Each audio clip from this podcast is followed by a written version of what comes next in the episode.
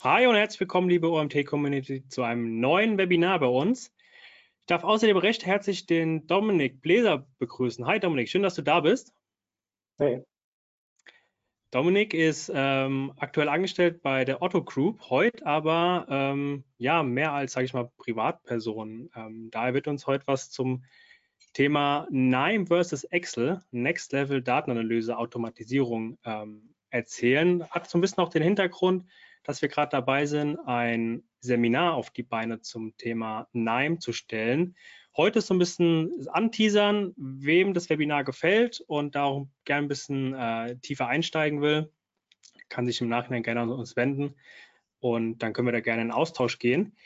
Aber jetzt gleich bleiben wir erstmal beim Thema zum heutigen Webinar. Für alle Teilnehmer, die das erste Mal bei einer Live-Aufzeichnung von uns dabei sind, ihr habt es gleich gemerkt, ihr seid stumm geschaltet.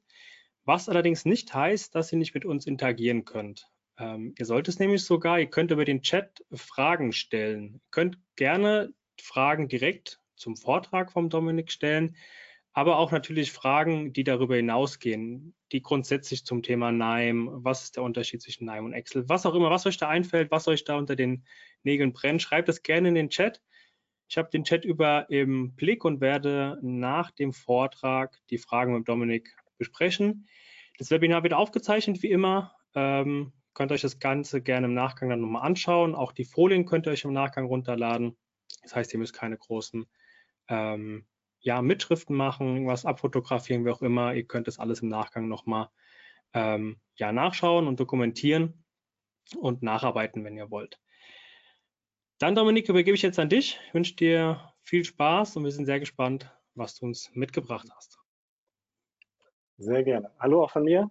Ähm, ja, NIME versus Excel Next Level Datenanalyse. Was machen wir heute?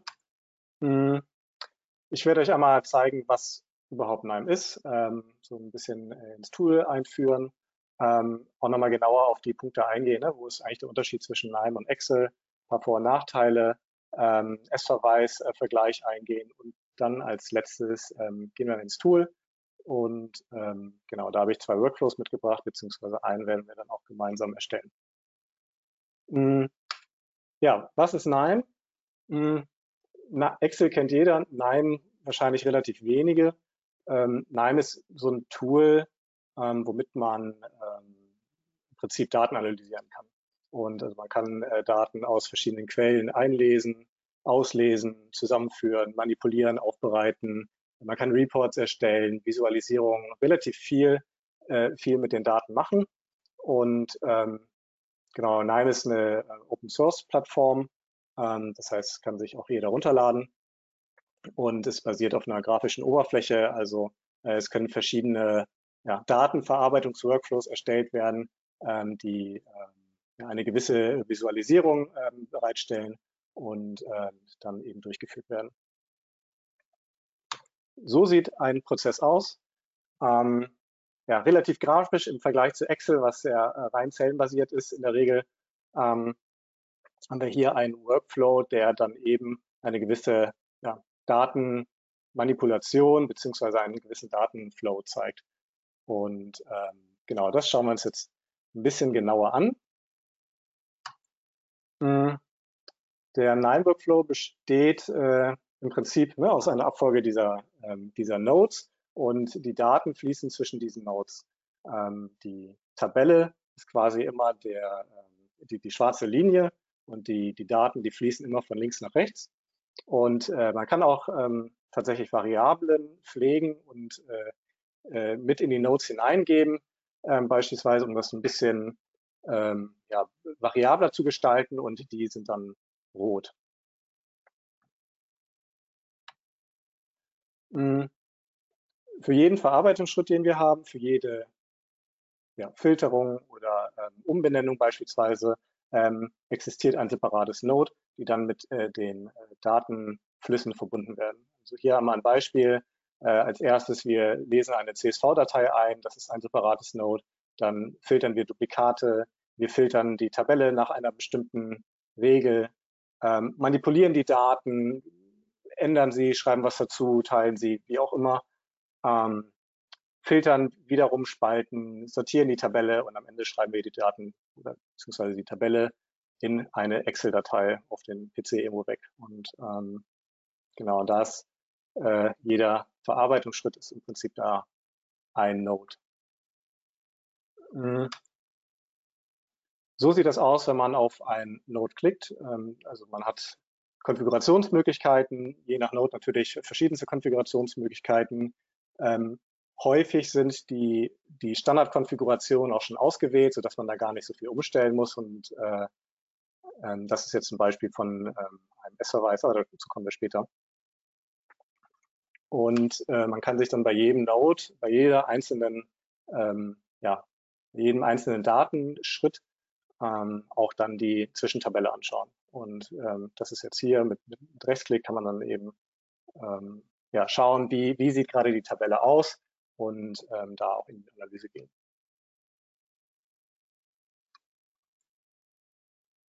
Jedes einzelne Node hat ähm, einen eigenen Status.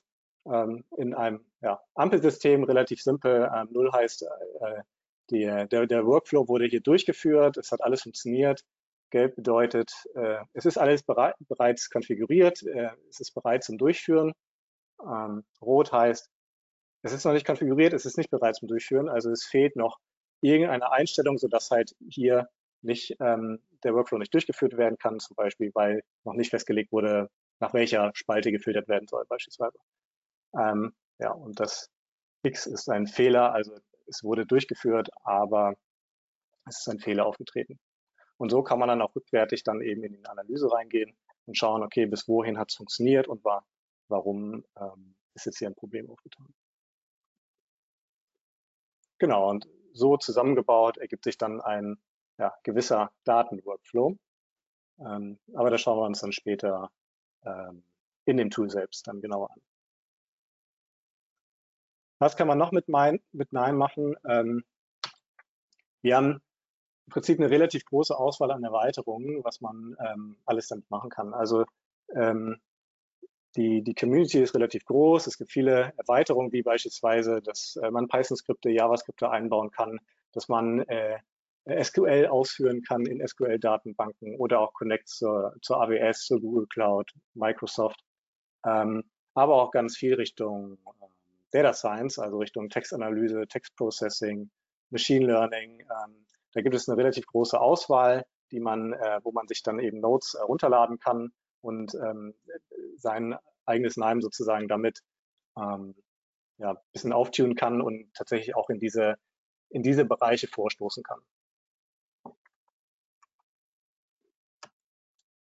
Kommen wir jetzt zu Excel vs. NIME. Ähm, wir vergleichen einmal ganz kurz die beiden Tools ähm, im Schnelldurchlauf. Hm ja, Excel solide, aber mit, mit Limitierungen. Ähm, ja, wie wir alle kennen, äh, Excel ist hier und da fehleranfällig in der Bearbeitung. Wie häufig habe ich das gehabt, dass ich äh, ja, Formeln geschrieben habe, dann äh, filtert man, man kopiert irgendwie was rein, äh, ist, äh, das Kopierte ist in die Zellen dazwischen gelangt.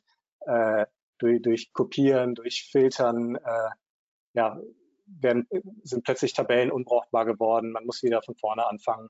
Ähm, es ist äh, ja doch ähm, teilweise ein bisschen mühselig, ähm, gerade bei komplexen und großen Datensätzen.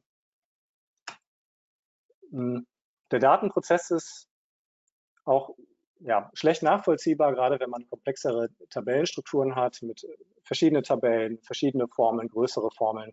Ähm, dann ähm, jeder kennt es sicherlich, wenn man nach zwei Monaten wieder in die Excel reinschaut und möchte verstehen, was man damals eigentlich gemacht hat, oder die Excel von jemand anderen ähm, gezeigt bekommt, äh, es ganz schlecht äh, nachzuvollziehen, was jetzt die Gedanken da waren. Äh, Dokumentation ist, äh, ist ähm, da schwierig. Ähm, genau da das eben ja auch äh, in der Regel dann zellenbasiert ist, ähm, die Formeln.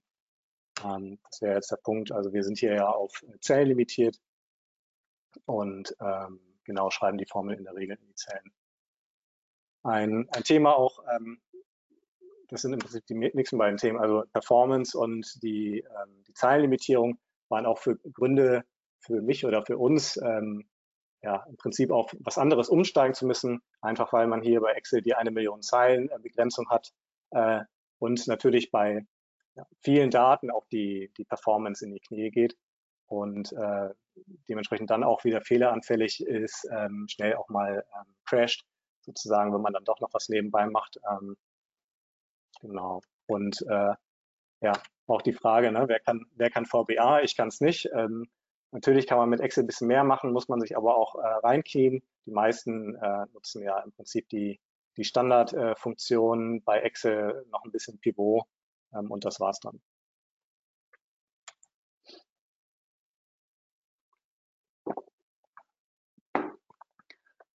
So, was kann Nein besser?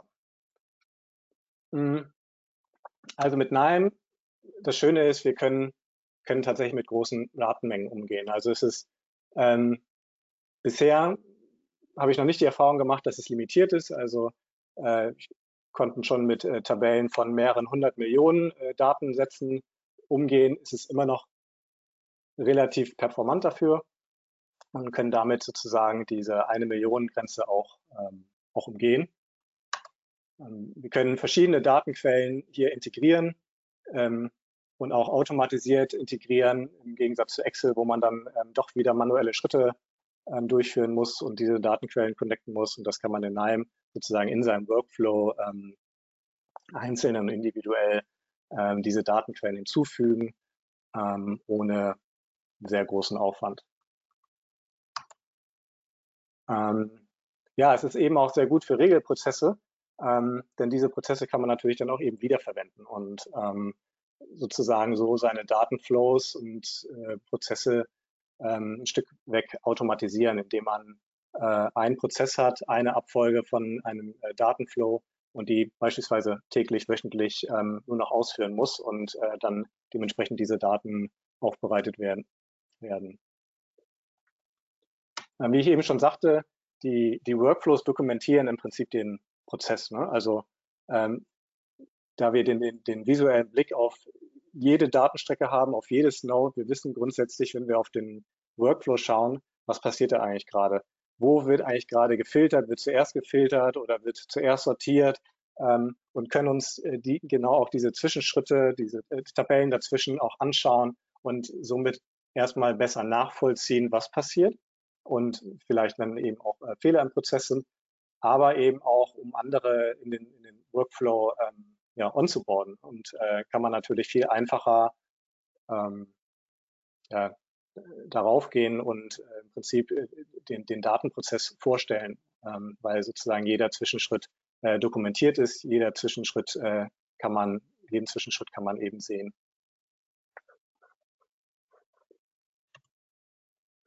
Und ähm, ja, damit kann man auch eben jeden Prozess relativ simpel anfassen und ähm, auch im, sozusagen, wenn der Prozess fertig ist oder auch zwischendrin ähm, relativ easy ähm, Anpassungen vornehmen. Ähm, ja, verschiedene, verschiedene Prozessstrukturen äh, nebeneinander bauen und dann schauen, was passt am Ende besser. Wieder einen Teil wegschmeißen, ohne dass man jetzt äh, sozusagen wieder von vorne anfangen muss oder überlegen muss, wo ähm, wo passt es eigentlich nicht mehr zusammen. Durch diese Visualisierung kann ich auch einfach ähm, parallele Strecken bauen, ähm, um auch einfach irgendwas zum Beispiel zu testen. Und grundsätzlich muss ich auch keinen Code schreiben. Man kann natürlich gerade durch diese vielfältigen Erweiterungen, ähm, gerade ähm, Python-Erweiterungen, ähm, die ich hier und da auch nutze, ähm, muss man natürlich äh, schauen, ähm, wie man diese Erweiterungen einbindet.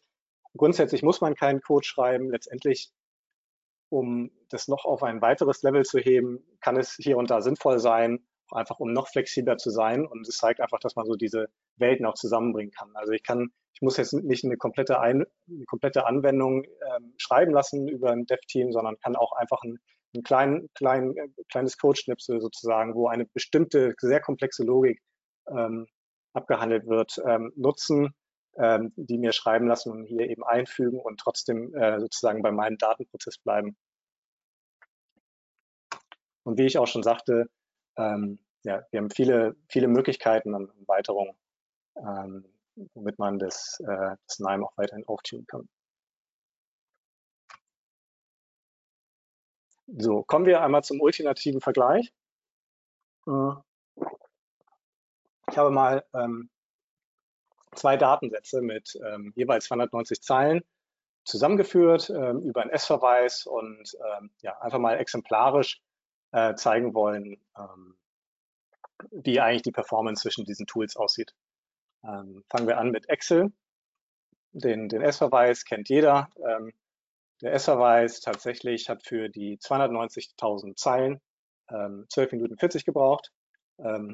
Ja, doch eine relativ lange Zeit äh, dafür, dass, äh, dass da die Excel durch, durchrennt, den Arbeitsspeicher braucht und man am besten Fall das, äh, das Tool auch nicht äh, mit der Maus zwischendurch irgendwo reinklickt. Ähm, und ähm, genau. Als zweites habe ich den Excel X-Verweis verwendet. Ähm, der ist nicht so bekannt wie der S-Verweis. Ähm, relativ viele kennen ihn nicht. Den gibt es seit 2019. Der funktioniert eigentlich relativ ähnlich wie der S-Verweis. Ähm, man kann noch ein bisschen mehr einstellen dabei. Ähm, grundsätzlich ist es aber genauso zellenbasiert. Tatsächlich, der X-Verweis, der braucht nur eine Minute statt äh, zwölf Minuten, also schon ein deutlicher Performance-Gewinn ähm, bei einem S-Verweis von 290.000 Zeilen. So, dann schauen wir uns mal an, was äh, wir denn mit dem Nime Join erreichen, wie schnell das funktioniert und tatsächlich ähm, ja, eine Sekunde für 290.000 Zeilen. Das zeigt einfach diesen ja, großen Performance-Unterschied, der sich vor allem dann eben bei sehr, sehr großen Datensätzen ähm, aufzeigt. Ne? Bei kleineren Datensätzen ist es nicht so relevant, äh, gerade aber bei größeren ähm, sieht man eben deutlich den Performance-Unterschied. Wie fun funktioniert grundsätzlich im Nine-Join? Also wir haben, ähm, also ich habe jetzt hier zwei Tabellen verwendet, ähm, dann ein, äh, dieses, den, den das Joiner-Node da reingebaut und ähm, dann dementsprechend konfiguriert und dann kann man sich äh, über das Node dann die Liste anzeigen, ähm, das am Ende dann aussieht wie auch in Excel. Genau. So, als nächstes gehen wir mal ins Tool, ähm, schauen uns das mal ein bisschen genauer an und ähm, ja, gehen einmal in die Workflows rein. So. Hier haben wir das Tool. Ähm, wir haben hier auf der linken Seite den Explorer, wo man die ähm, einzelnen Workflows ähm, anlegen kann, so ein bisschen in einer Ordnerstruktur.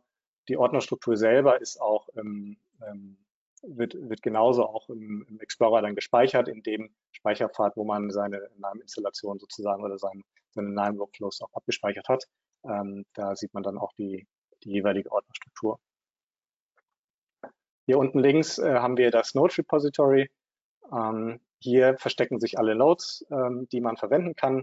Hier kann man auch nach suchen, das werden wir gleich sehen. Das äh, macht es relativ simpel, auch ähm, ja, entsprechende Nodes zu finden, zu suchen, ähm, man muss nicht alles vorher auswendig kennen, sondern man kann hier relativ viel, auch Learning by Doing, ähm, sich hier einfach rumprobieren, ausprobieren und ähm, so ja, sein, sein Workflow basteln.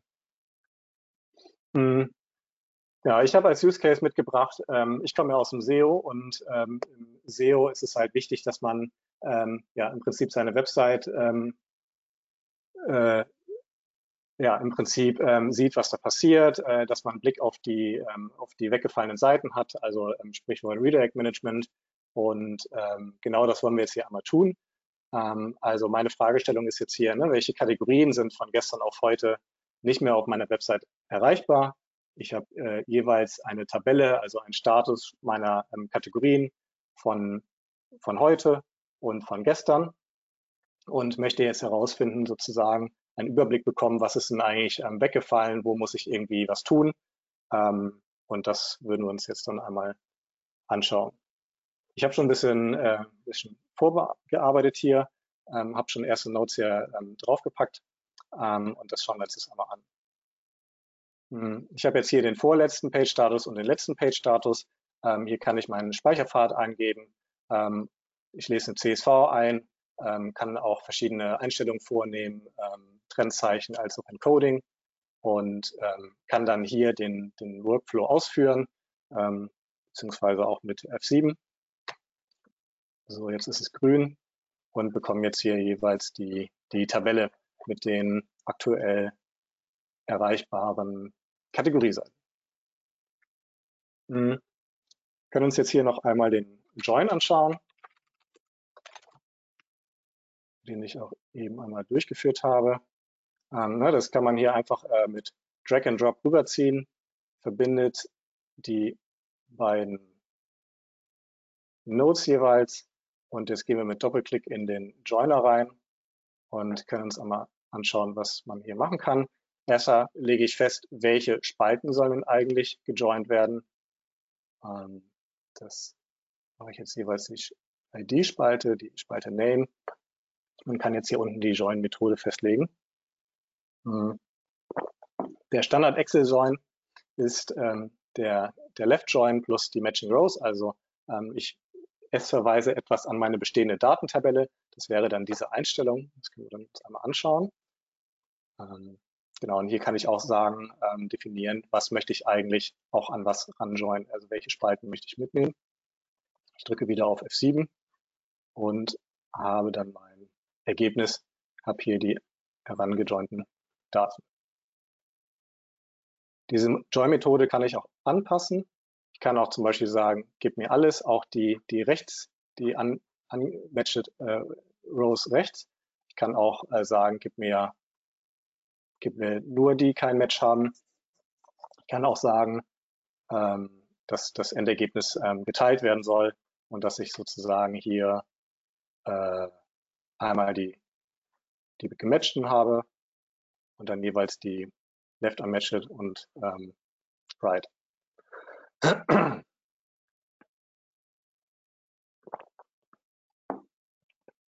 Genau. Für den Redirect Case ähm, könnte man jetzt den Joiner natürlich benutzen, indem ich jetzt einfach sage, ähm, sozusagen, was matcht nicht mehr. Ähm, man kann es aber auch über ein anderes Node machen. Das würde ich jetzt ähm, einfach mal bevorzugen.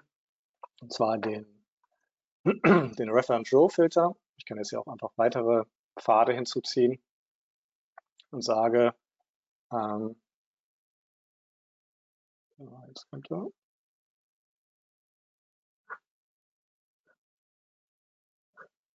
Ja. Und gebe jetzt hier wieder meine Spalte an, wo nachher das ähm, filtern soll. Ähm, oben ist die Tabelle, meine Ausgangstabelle, unten sind die, die ich, wo ich sage, entweder include, exclude und ich sage exclude, also alles, was sozusagen unten auch drin ist, möchte ich nicht mehr drin haben bleiben 35 Zeilen übrig. Also in diesem Fall sind diese 35 Zeilen ähm, nicht mehr sozusagen enthalten. Das heißt, die sind, die sind sozusagen weniger da, also weggefallen. Hm. Ich würde immer empfehlen, während dem Workflow bauen, auch direkt immer hier die Beschreibung mitzupflegen. Ansonsten weiß man am Ende gar nicht mehr, was man da eigentlich gemacht hat. Ähm, ich würde jetzt hier reinschreiben, gefallene URLs. Genau. So, den können wir auch wegschieben oder auch löschen. Ähm, jetzt habe ich hier die Liste an weggefallenen URLs. Ähm, genau, was man jetzt tun kann, ist zum Beispiel diese Liste weiter zu filtern oder auch zu sortieren. Hm. Ich habe noch ein weiteres Node mitgebracht, ähm, wo ich mir einmal die, die Traffic-Zahlen ranziehe. Das können wir jetzt auch noch einmal tun, denn ich möchte auch wissen, wie viel Traffic haben die denn eigentlich generiert über die Zeit, ähm, um einschätzen können, ob die weggefallenen Seiten eigentlich relevant sind. Und äh, dazu joine ich mir den Traffic rein. Ähm, den habe ich auch bereits, ähm, den habe ich bereits über einen anderen CSV-Reader habe ich mir rangezogen und ähm, würde mir den jetzt an meine Tabelle heranjoinen über die URL und sage die gesamte Tabelle, Standard S-Verweis und ich möchte nur die Klicks haben. So. Und habe jetzt hier meine Liste inklusive der Traffic-Zahlen. Das nenne ich jetzt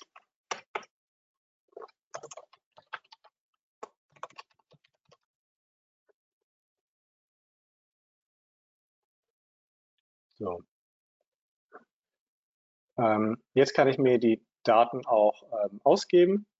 Hm, kann jetzt vorher noch sagen, okay, ich filter mir das vielleicht zurecht, weil ich sage, okay, so wo ein Produkt vorher war, das, ähm, das interessiert mich gar nicht so, das sind die Standardbewegungen, äh, die man so hat. Ähm, und filter mir das zurecht. Das ist dann der, der Row-Filter. Also ich filter einmal nach Zeilen und kann jetzt hier sagen, ich möchte Product Count alles, was mindestens vier, also alle URLs, die mindestens vier Artikel haben, die möchte ich hier drin behalten. Ich kann auch genauso sagen, die möchte ich hier rausschmeißen. Ähm, ich kann auch ähm, genau verschiedene Methoden hier angeben, nach, ähm, nach einem String suchen. Jetzt finden wir das einmal durch und schauen uns das an. Jetzt haben wir die Liste einmal gefiltert auf ähm, Product Count 4. Also ja, vier Produkte. So, jetzt wollen wir uns das natürlich auch wieder ausgeben. Man kann sich natürlich auch hier in Nime diese, äh, die Tabelle hier anschauen. Äh, wir können uns sie aber auch als Excel-Datei wegspeichern. Wir können sie als CSV-Datei speichern. Ähm, wir können aber auch direkt äh, die, die Tabelle als Excel speichern. Das machen wir jetzt einmal. Ähm, und so. Da können wir auch hier durch die Ordnerstruktur gehen. Ich habe hier schon mal einen Pfad äh, vorbereitet. Wir können jetzt sagen, ob, der, ob er die überschreiben soll, wenn es die schon gibt. Und wir können auch zum Beispiel hier sagen, ähm, dass er die Datei danach direkt hochladen soll, äh, die, die direkt öffnen soll, ähm, so dass man da jetzt gar nicht in die Ordnerstruktur reingehen muss. So, das ist jetzt hier Redirect Datei schreiben. Und das führen wir einmal aus. So, und jetzt öffnet er die Excel. Und haben jetzt hier das Ergebnis.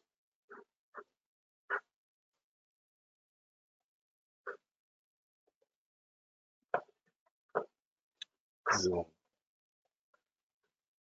Hm. Was wir halt noch machen können, und da habe ich auch noch mal was vorbereitet, ähm, das habe ich jetzt äh, mit einer äh, Python-Erweiterung gemacht. Ähm, es gibt auch gewisse Nodes von Nime. Ähm, ich hatte es, äh, da ich Zugriff auf äh, Entwickler habe und im Prinzip hier ähm, Python-Skript schreiben konnte, ähm, das mit Python gelöst, aber es ist, soll einfach nochmal zeigen, dass man hier relativ ähm, flexibel ist und ähm, ja hier ähm,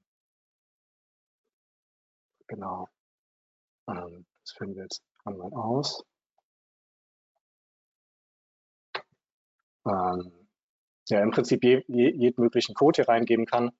In diesem Fall ist es die eine Statusabfrage, wo einfach die eingehenden Seiten ähm, abgefragt werden. Ist die überhaupt noch ähm, erreichbar oder nicht? Und was ist die Weiterleitung? Das können wir jetzt einfach ausführen ähm, braucht man sozusagen nur dann die Python-Erweiterung und können dann sozusagen sehen, welche Seiten dann noch erreichbar sind.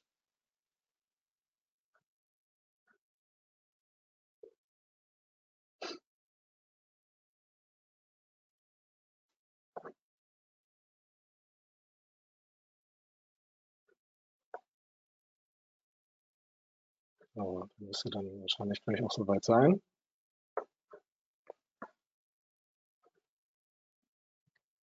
Und jetzt haben wir hier das Ergebnis, ähm, dass wir hier haben, okay, ein paar Seiten haben wieder den Status 200, ähm, einige sind aber, haben noch eine Weiterleitung und äh, wir haben hier rechts die Weiterleitung.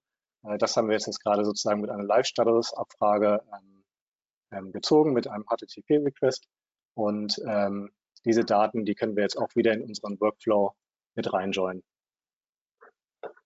Ähm, Genau, beziehungsweise haben wir sozusagen jetzt ja hier schon die, äh, die beiden Tabellen äh, mit da dran. Und ähm, jetzt füge ich einfach hier das mit hier rein, so dass dann der, der letzte Teil dann auch mit diesen Daten, äh, die Tabelle mit diesen Daten angereichert ist.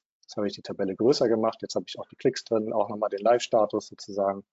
Ähm, und jetzt kann ich hingehen und ähm, ja, mir diese Tabelle so ein bisschen nochmal zurechtfiltern. Also ähm, kann beispielsweise hier ähm, noch Spalten rausfiltern, wo ich sage, okay, das ist jetzt vielleicht, brauche ich jetzt nicht in meiner QS-Datei, ähm, zum Beispiel die, die URL, die wir gebildet hatten, die absolute URL, ähm, die könnte ich jetzt rausfiltern. machen wir jetzt einfach mal.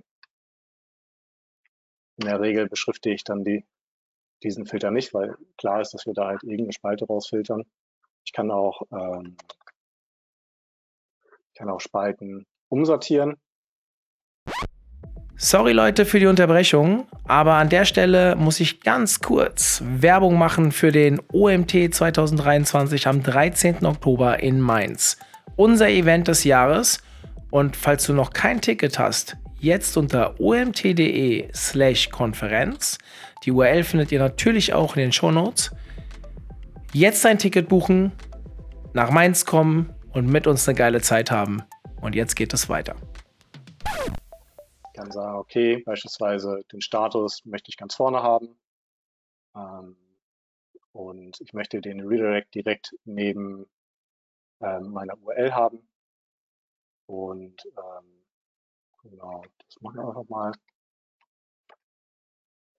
Wenn wir uns mal anschauen, wie es aussieht. Wir haben jetzt vorne den Statuscode, dann haben wir den Redirect und hier unsere URL. Das heißt jetzt noch Path, das können wir auch umbenennen.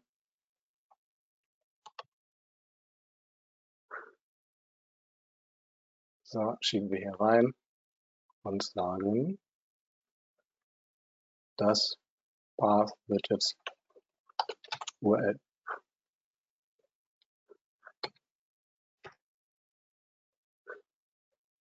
So, jetzt die Liste schon ein bisschen aufgeräumter. Ähm, jetzt interessieren uns natürlich auch nur die, ähm, die sozusagen 301 sind und die jetzt wieder 200 sind. Die interessieren uns eigentlich gar nicht. Und die könnte ich jetzt auch nochmal rausfiltern. Und dann hätten wir ein Set mit allen äh, Seiten, die eigentlich ein 301 haben. Also würde ich jetzt auch nochmal wieder den Row-Filter hier einbauen und sagen Status äh, ist nicht 200.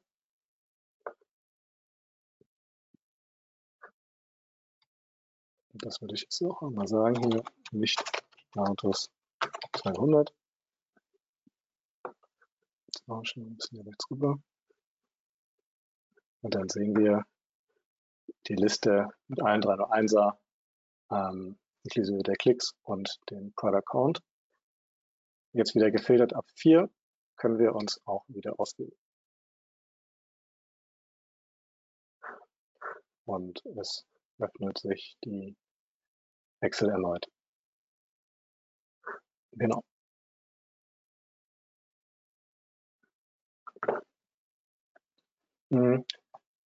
Genau, wir haben jetzt sozusagen jetzt unseren ersten ja, kleinen Workflow. Ähm, das ist natürlich noch relativ wenig automatisiert, wenn ich hier die jeweiligen einzelnen ja, Dateien manuell reinschreiben muss. Und, äh, aber das können wir tatsächlich auch ähm, ja, weiter automatisieren, mh, indem wir sagen, wir lassen uns einfach, und das ist jetzt eben auf äh, äh, bei mir im Explorer. Das kann aber genauso gut SharePoint sein oder auf einer Datenbank, äh, auf, ähm, ja, auf einem Webserver. Ähm, Habe ich jetzt hier den, den Ordner aufgemacht. Äh, ich kann jetzt hier den, den Ordner zeigen, ähm, wo, wo ich jetzt den, den die Page-Status äh, sind alle da drin äh, aus den verschiedensten Tagen und kann mir hier die ja, im Prinzip eine Liste aller Dateien anzeigen und kann dann jetzt hingehen und sagen, ähm, ich sortiere mir die ähm, absteigend nach Datum bzw. nach Name und nehme dann immer die letzte und vorletzte Datei, die ich dann jeweils gegeneinander vergleiche. Und so kann ich dann jeden, wenn ich das jeden Tag dementsprechend ausführe oder jedes Mal, wenn ich das ausführe, habe ich dann immer die ja, letzte und vorletzte Datei, die ich dann, die ich hier reinhaben möchte. So, wir sortieren einmal die Tabelle. Absteigend. So, genau. Wir schieben das mal alles ein bisschen weiter nach rechts.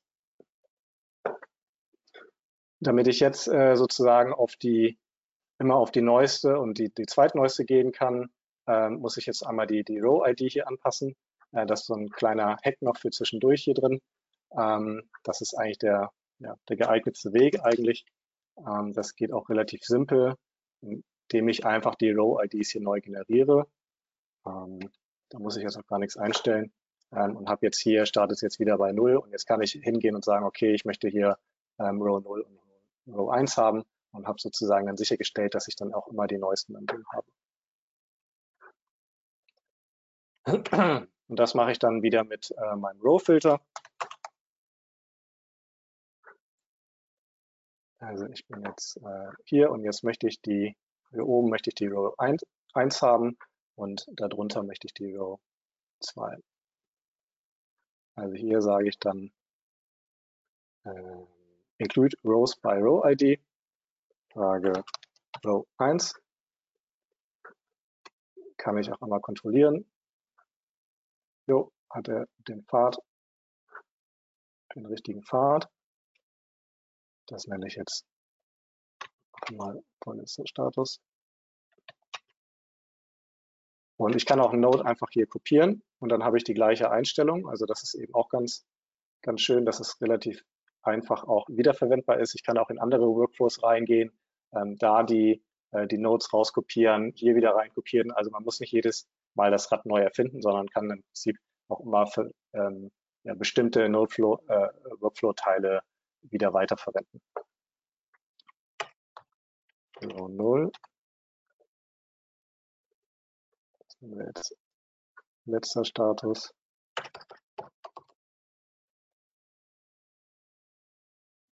So. Achso, wir führen erstmal aus. Genau.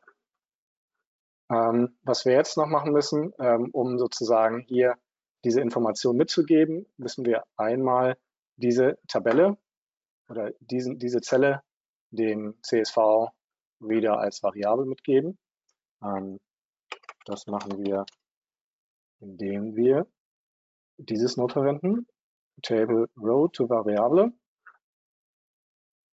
was auch relativ simpel ist. Ähm, wir verbinden es wieder, können jetzt hier sagen, Path soll eine Variable werden. Wir schauen uns die Variablen an.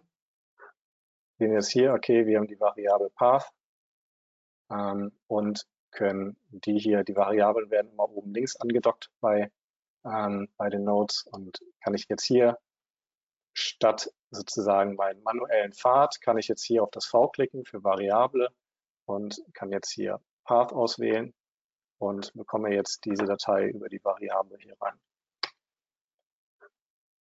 Und ist jetzt natürlich die gleiche Datei. Und das mache ich genauso hier unten.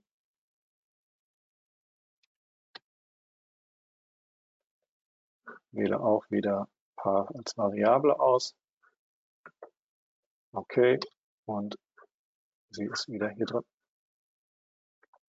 Genau, jetzt haben wir den, den Input haben wir jetzt ähm, automatisiert, ähm, so dass wir jedes Mal nur noch einmal ausführen müssen. Und das Gleiche können wir jetzt auch mit dem Output machen. Und ähm, wie kann man das machen, dass jetzt nicht immer die Datei wieder überschrieben wird? Ähm, ich mache das ganz gerne, dass ich, äh, dass ich ein Datum verwende, entweder Datum oder auch sogar Uhrzeit, je nachdem. In der Regel führt man ja einen Workflow einmal pro Tag vielleicht aus. Ähm, und dann würde ich äh, ja, empfehlen, dass wir, äh, dass man einmal den, ähm, ja, ein Datum generiert. Und zwar das.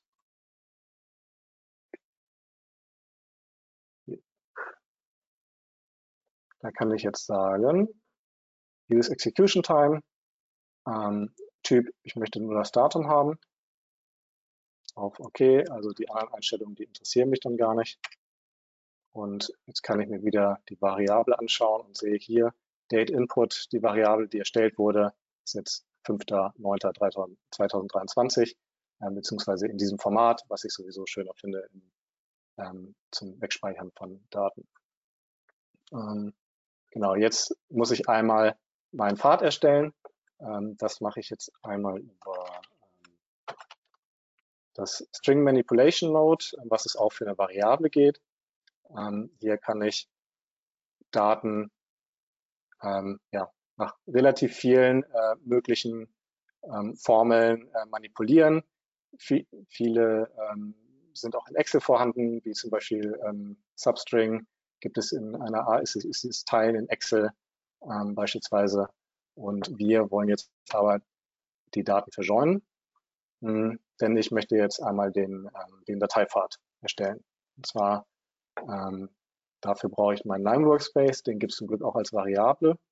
Ähm,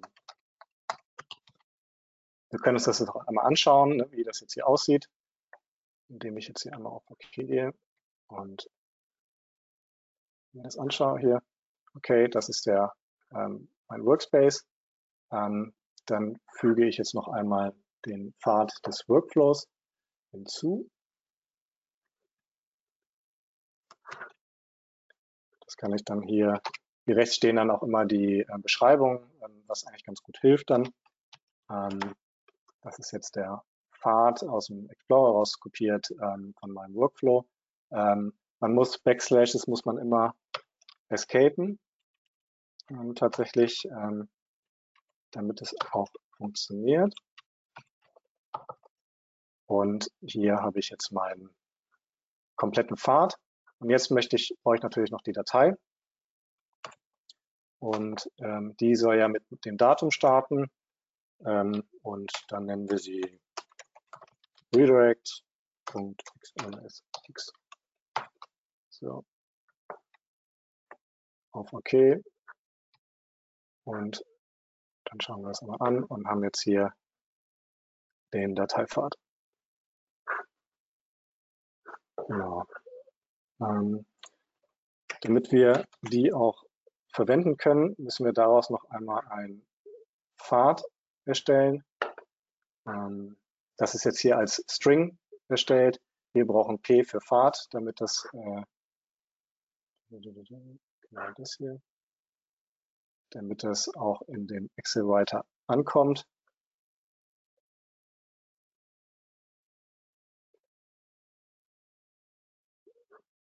Das können wir uns auch einmal kurz anschauen. Ähm, hier sagen wir einmal, okay, das, der String-Dateipfad soll sozusagen zu einem Pfad gemacht werden. Jetzt sehen wir hier P für den Dateipfad, das Unterstrich Location hat er angehängt. Und jetzt können wir das auch in dem Excel Writer verwenden als Variable, Dateipfad. Ähm, und haben hier auch wieder gesagt, Override und könnten es jetzt ausführen. Genau. Ähm, genau, und das, das wäre jetzt so das Endergebnis von dem, von dem Workflow. Ähm, was man nachmachen könnte, man könnte jetzt den Workflow auch ähm, ja, unterteilen ähm, und ähm, ja, so ein bisschen noch äh, leserlicher machen. Ne? Man kann hier auch Dinge hinzuschreiben, Erklärungen hinzuschreiben. Ähm, kann jetzt hier so einzelne ähm, Bereiche machen, also zum Beispiel indem ich jetzt sage, hier Daten einlesen. Jetzt mal irgendwie ein bisschen heller. So.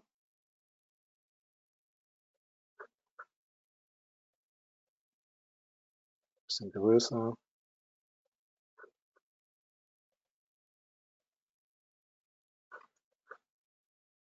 Und können das sozusagen dann so strukturieren ähm, und dann eben dementsprechend relativ übersichtlich strukturieren, dass dann auch beispielsweise links sind die Inputs, rechts ist der Output, äh, in Anbetracht der Zeit würde ich einmal hier unten hingehen, wo ich das schon mal ähm, vorbereitet habe. Ähm, also wir haben links die, den Input, äh, Page-Status, ähm, weitere KPIs. Wir haben hier eine gewisse Logik, äh, Statusabfrage und eben Redirect Report erstellen als eine Logik inklusive dann der Manipulation der Tabelle. Ähm, so ist es dann eben gerade bei komplexeren Workflows, die ein bisschen größer werden, ähm, simpel sozusagen dann das auch zu erfassen und ähm, schneller eben reinzuschauen. Mhm. Genau. Ähm, ja, als nächstes würde ich einmal einen kurzen Blick reinwerfen in einen ChatGPT-Workflow. Also wir können auch Ähm, ja, OpenAI können wir auch anbinden in NIME ähm, und damit kreativ werden. Ähm, das, den bauen wir jetzt nicht selbst, sondern äh, schauen wir uns noch einmal an, was, äh, was man hier eben machen kann. Es gibt jetzt relativ neu auch ähm, von, von einer NIME-Erweiterung direkt eine OpenAI-Anbindung, wo ich dann einfach sage, okay, ähm, was möchte ich jetzt hier ähm, mit mein, meinen User-Daten eingeben.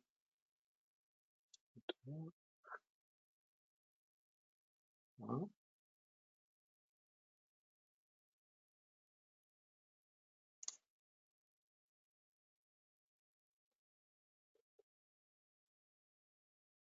Ja, das klappt super. Ah, jetzt genau. Ähm, die Credentials, die ich vorher definiert habe und kann dann noch das Modell auswählen und dann habe ich jetzt hier einfach einen Table Creator erstellt, wo ich jetzt einfach eine Tabelle reingemacht habe. Da kann ich aber genauso gut auch eine CSV einlesen. Und ähm, über String Manipulation habe ich dann eine Prompt-Spalte erstellt, indem ich einfach sage, synonym zu Keyword in einem Board, also jetzt relativ simpel, jetzt einfach zum Rumprobieren.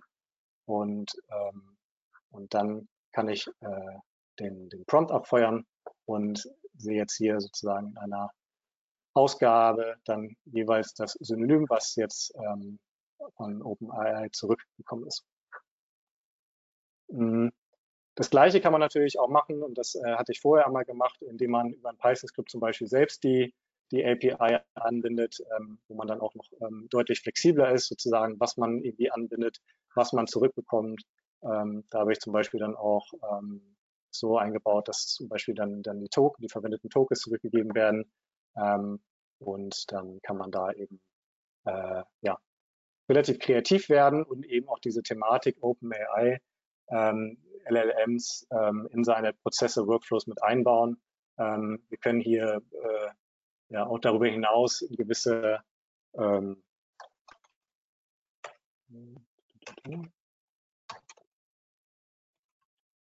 ähm, auch Ähnlichkeiten uns anschauen, ähm, beispielsweise mit Erweiterungen. Genau, das uns einmal anschauen. Ähm, ich habe jetzt hier ähm,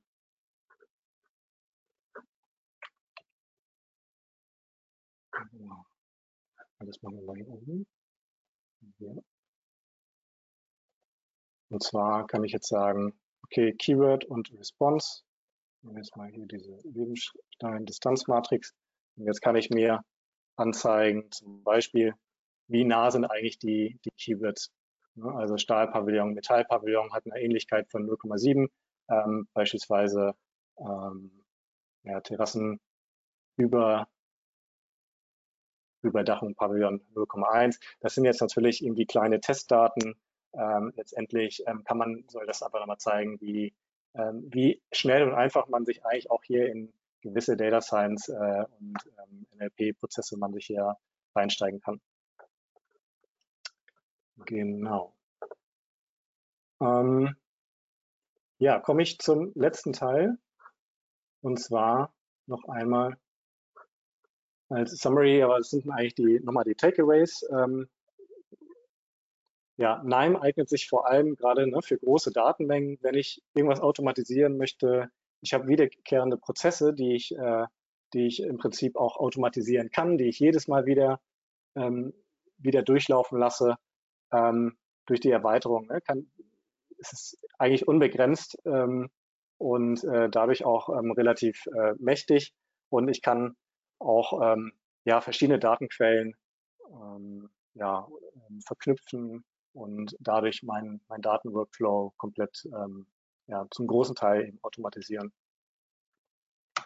Ähm, ja, Excel möchte ich gar nicht bestreiten. Also ich glaube, Excel braucht man auch weiterhin, ähm, gerade für einfache Tabellenkalkulationen ne? oder auch wenn man Daten manuell bearbeiten möchte. Ähm, das ist da natürlich deutlich einfacher. Ähm, oder auch einmalige Analysen, wo wir nicht so eine große Komplexität haben, wo wir nicht, äh, wo wir auch unter einer Million Zeilen sind sozusagen, ähm, die man relativ easy machen kann. Ähm, da eignet sich natürlich auch Excel ganz gut und gerade auch schnelle Pivots, Analysen mit Diagrammen, ähm, alles das, wo wir äh, ja einmalige Analysen machen und ähm, auch in die Visualisierung gehen, können mit kleinen Datensätzen, da eignet sich natürlich auch immer Excel, dafür muss man nicht jetzt ständig dann eben einen NIME-Workflow zu bauen. Äh, da kann man sich natürlich erstmal auf gerade die wiederkehrenden Prozesse und äh, hochautomatisierbaren Prozesse konzentrieren. Und äh, was ich mitgeben möchte, ist, dass eigentlich gerade die Kombination von NIME und Excel eigentlich sehr, sehr, äh, sehr, sehr gut ist. Also dass ähm, gerade die Kombination ne, Daten über NIME aufbereiten, ein, ähm, eine unaufbereitete große Tabelle oder aus verschiedenen Datentöpfen mit NIME zusammenführen, bereinigen, aufarbeiten, als Excel abspeichern und dann in Excel weiter bearbeiten, gerade wenn dann eben ja, manuelle Eingriffe notwendig sind ähm, oder auch um sich dann weiterhin einen Überblick zu verschaffen oder vielleicht auch kleinere Diagramme erstmal draufzusetzen, ohne dass man das jetzt in Nein machen muss. Ähm, das ist eigentlich, ähm, ja, diese Kombination ist eigentlich sehr, sehr, sehr, sehr schön. Genau. Dann kommen wir zum Fragenteil. Ja, das ist mein Part. Schalte ich wieder dazu. Vielen Dank, Dominik, schon mal für deine Einblicke. Ähm, gerne. Ja, wenn man nicht so 100% im Thema drin ist wie ich, ähm, teilweise relativ abstrakt, aber nicht weniger interessant. Für alle, die jetzt Blut geleckt haben und sagen, ähm, dass sie es sehr interessant fanden, so einen, einen, kleinen Einblick zu bekommen und tiefer einsteigen wollen, ich hatte es anfangs schon mal gesagt, wir werden ein Nein-Seminar auf die Beine stellen. Äh, wenn ihr da Interesse habt, meldet euch, wie gesagt, bei uns. Wir haben jetzt die eine oder andere Frage reinbekommen. Ähm, ich würde sagen, ich starte einfach mal direkt chronologisch. Ähm, könnte man selbst einen Server aufsetzen, auf welchem NIME aufgesetzte Pipelines in interaktiven Zyklen durchführen kann? Hm. Es gibt ein gewisser, also es gibt NIME-Server, den man sich, der kostet dann aber auch Geld, also den man sich, äh, den man buchen kann. Ähm, das ähm, haben wir auch schon mal ausprobiert, ähm, aber sind dann doch eher bei, ähm, bei der Desktop-Anwendung geblieben, ähm, einfach weil ähm, man da noch ein bisschen mehr Kontrolle hat. Und äh, es ist ja auch so, dass äh, gerade wenn, also wir haben jetzt die, zumindest die, die Workflows, die ich jetzt bisher gebaut habe, relativ geringe Testabdeckung zum Beispiel. Und äh, also sozusagen, wenn da was fehlschlägt, dann kriegt man das halt ja erstmal nicht mit, sozusagen, oder dann, wenn es zu spät ist. Und ähm, Neim ist gerade dann eigentlich gut, wenn man, würde ich sagen, wenn man ähm, ja so einen Prozess auch immer nochmal triggern kann, sieht, was passiert und das sozusagen auch vor allem ein Zwischenweg ist zu einer echten, wichtigen ja, Softwarelösung, sage ich jetzt mal. Und äh, bevor ich den NIME-Server, also das ist jetzt meine Erfahrung, äh, NIME-Server baue mit Testabdeckung und äh, so weiter, ist dann die Frage, wie weit weg ist man dann eigentlich noch von einer richtigen Softwarelösung. Ähm, aber gibt es auf jeden Fall und äh, die einen oder anderen nutzen das auch. Okay. Gibt es ein Monitoring-System, zum Beispiel Benachrichtigungen via E-Mail, wenn bestimmte Schritte in der Pipeline fehlschlagen? Hm. Es gibt Möglichkeiten, ähm, dass aus Nein eine E-Mail geschrieben wird. Da muss man dann seine ja, eigenen E-Mail Serverdaten angeben und dann, dann mag das funktionieren. Was, ähm, was wir auch machen, ist ähm, sozusagen das Verknüpfen mit äh, Teams und äh, Teams Power Automate, also dass wenn eine Datei in einen gewissen Ordner reingeschrieben wird, dass äh, dann sozusagen eine Teams-Benachrichtigung rausgeht äh, an die Teammitglieder beispielsweise und äh, sozusagen man sich auch so ein Benachrichtigungssystem dann dementsprechend aufbauen kann. Okay. Wie gut ist NIME bei in Anführungszeichen unsauberen Daten? Beispiel in Anführungszeichen ähm, Raute als Suchzeichen vor einer sechsstelligen Nummer und versehentlichen Leerzeichen zwischen Raute und sechsstelliger Zahl. Bei Excel würde er nach sechs Zeichen abgeschnitten werden. Hm. Ich würde dabei wahrscheinlich empfehlen, diese Daten mit NIME erstmal also zu normalisieren ne? und äh, über die String Manipulation beispielsweise alle Sonderzeichen raus zu, raus zu normalisieren. Da gibt es auch bestimmte Formeln dann in dieser String Manipulation Node dafür, ähm, so dass man dann auch diese Sonderzeichen raus hat, alle, die man raushaben möchte und äh, dann, dann damit weiterarbeitet. Okay. Ich nehme an, ich kann auch Daten aus PDF extrahieren. Könnte man diese dann auch monatlich aus jeweils neuer PDF extrahieren? Bestimmte Daten zu zum Beispiel Monatsvergleich und in eine Excel-Datei schreiben lassen? Hm, also aus einer PDF Daten raus zu extrahieren, habe ich bisher tatsächlich noch nicht probiert, äh, wie, wie das geht und ob das geht. Ich kann auf jeden Fall mit meinem in PDF, also eine PDF erstellen, sei es ähm, ja, eine Tabelle oder auch eine, eine Visualisierung. Aber tatsächlich eine PDF selbst zu parsen, mag es vielleicht gehen, auch vielleicht als Erweiterung, aber bisher noch nicht getestet. Okay. So, dann hätten wir jetzt, das waren jetzt die vier Fragen, die ähm, im Vortrag und gerade eben zum Ende reinkamen. Ähm, ich weiß nicht, ob jetzt vielleicht die eine oder andere Frage noch reinkommt in den nächsten Minuten. Ähm, allerdings, ich glaube, du hast noch eine Kontaktfolie vorbereitet, oder? Kurz einblenden kannst. Naja, genau. Das ist jetzt auch die genau. Wenn ihr jetzt äh, im Nachgang doch nochmal eine Frage haben solltet ähm, oder euch die Aufzeichnung anschaut, habt ihr natürlich auch gerne die Möglichkeit, nochmal tiefer in das Thema einzusteigen ähm, und dem Dominik direkt eine Mail zu schreiben. Jetzt kann aber gerade noch eine Frage rein. Wann würdest du den Sprung auf eine kommerzielle Lösung wie Alternix empfehlen? Hm. Also ich würde erstmal erstmal mit einer Desktop-Variante starten und einfach mal rumprobieren.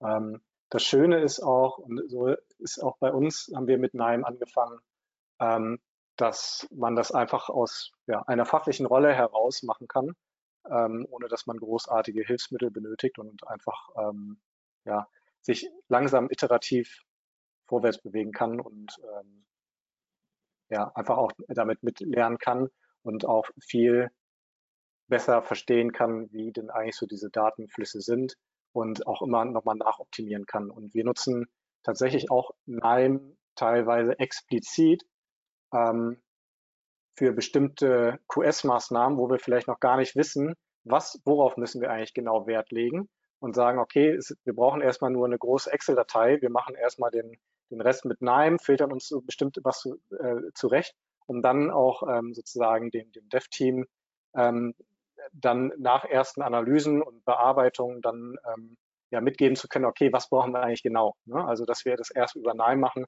und dann ähm, und dann in eine richtige Software gießen und dann weiter automatisieren. Aber gerade NIME ähm, für Analysen und äh, QS-Maßnahmen ist dann eben als Zwischenschritt vor allem ähm, sehr, sehr hilfreich und, ähm, und bedeutet ja auch ähm, ja, eine Prio-Verschiebung sozusagen von den Themen, die man so auch äh, ähm, hat. Jetzt kam gerade noch mal eine Anschlussfrage dazu rein. Äh, können Pipelines auch auf einen anderen Rechner kopiert werden, zum Beispiel wenn jemand im Urlaub ist? Hm. Also nein, wenn man es auf dem Desktop äh, installiert hat, ähm, hat Zugriff auf den Explorer sozusagen. Und ähm, wenn man ähm, beispielsweise OneDrive, SharePoint, Dropbox verwendet, ähm, und äh, da eben auch die, die, ähm, die Desktop-App zu hat, kann NIME auch genau da reinschreiben. Und ähm, ah, okay. Da ist es dann eben hilfreich dafür, also beziehungsweise da kann man dann eben auch kollaborativ zusammenarbeiten. Das heißt, die anderen, die sozusagen diesen Dropbox oder SharePoint-Ordner haben, ähm, können dann auf diesen gleichen Workspace gehen und äh, sehen dann sozusagen die, ähm, die Workflows dann auch. Also insofern ist es dann eben kollaborativ und ich muss nicht manuell diese Workflows anderen zur Verfügung stellen, sondern kann das dann über diesen Ansatz tun. Okay, super. Ja, dann würde ich sagen, entlassen wir euch in euren Nachmittag. Ich hoffe, genauso sonnig wie bei uns hier im Rhein-Main-Gebiet und auch in Hamburg beim Dominik. Ähm, vielen Dank nochmal, Dominik, an dich. Der eine oder andere hat das Webinar schon verlassen, hat äh, eine kurze Notiz hinterlassen. Sehr spannende und gut aufbereitete Insights, die du da dargelassen hast. Wenn ihr, wie gesagt, tieferen Einblick haben wollt, ähm, schaut bei uns auf der Seite vorbei ähm, und dann könnt ihr auch bei uns ins Seminar kommen. Ähm, ansonsten, ja, würde mich freuen, wenn ihr das nächste Mal wieder dabei seid. Vielen Dank, Dominik, an dich und habt noch einen schönen Nachmittag. Bis zum nächsten Mal. Bis dahin. Ciao. Danke, danke. Ciao.